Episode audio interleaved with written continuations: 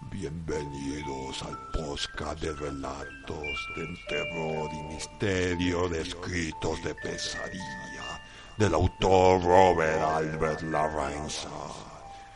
Hoy les obsequiamos con el relato titulado La caseta del árbol.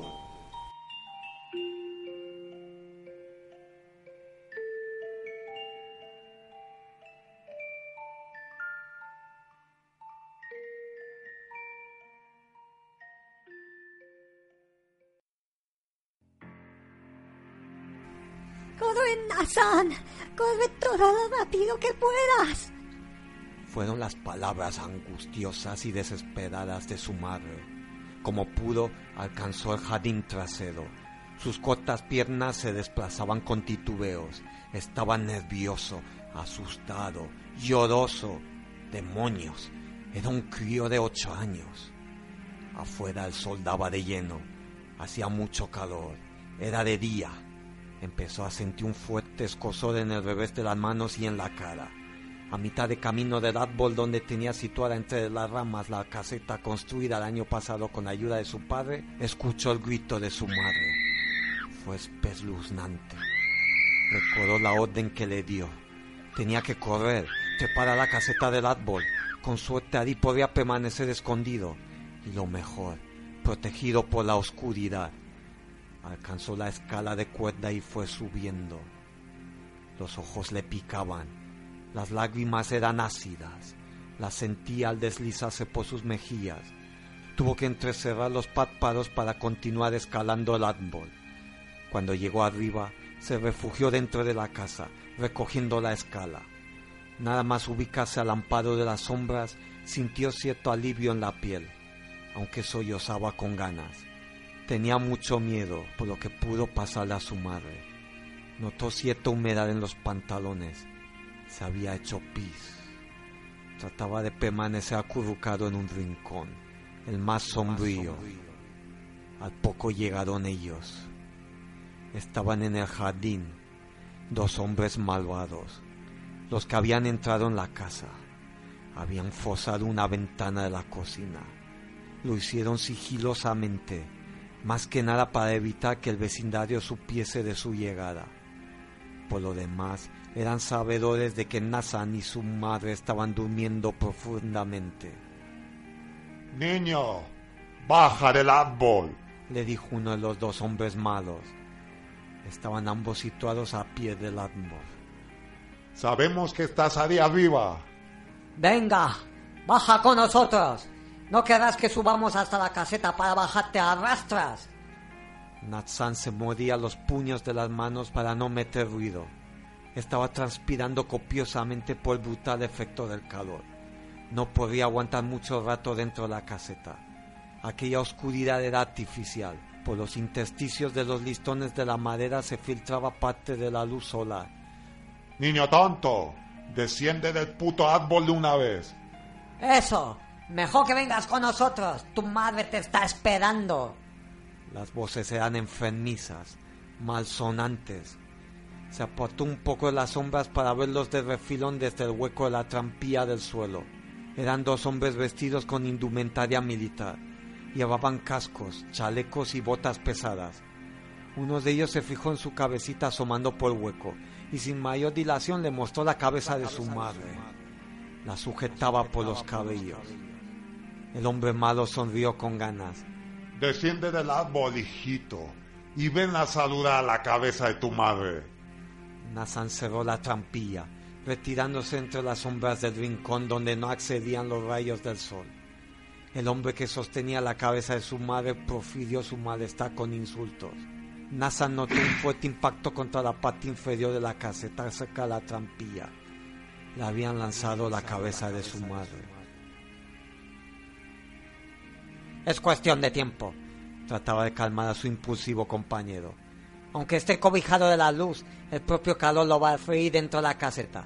El muy cabrón no se va a bajar del puto árbol.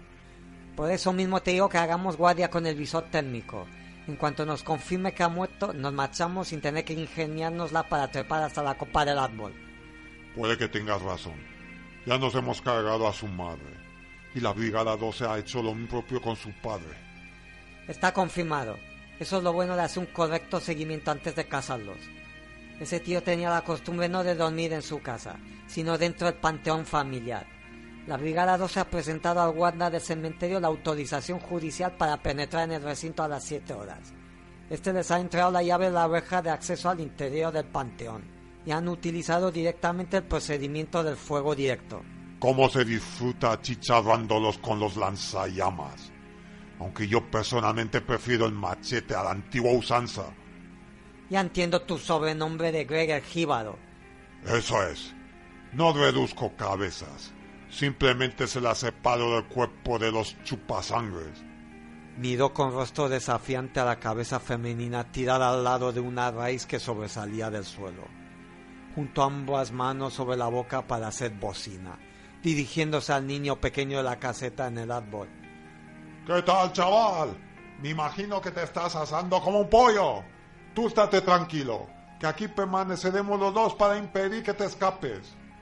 Cuando nos marchemos, de ti solo quedarán cenizas. No seas cruel con el mocoso. Bastante estará sufriendo ya. A mí no me digas. Yo no tengo la culpa que sea un jodido vampiro.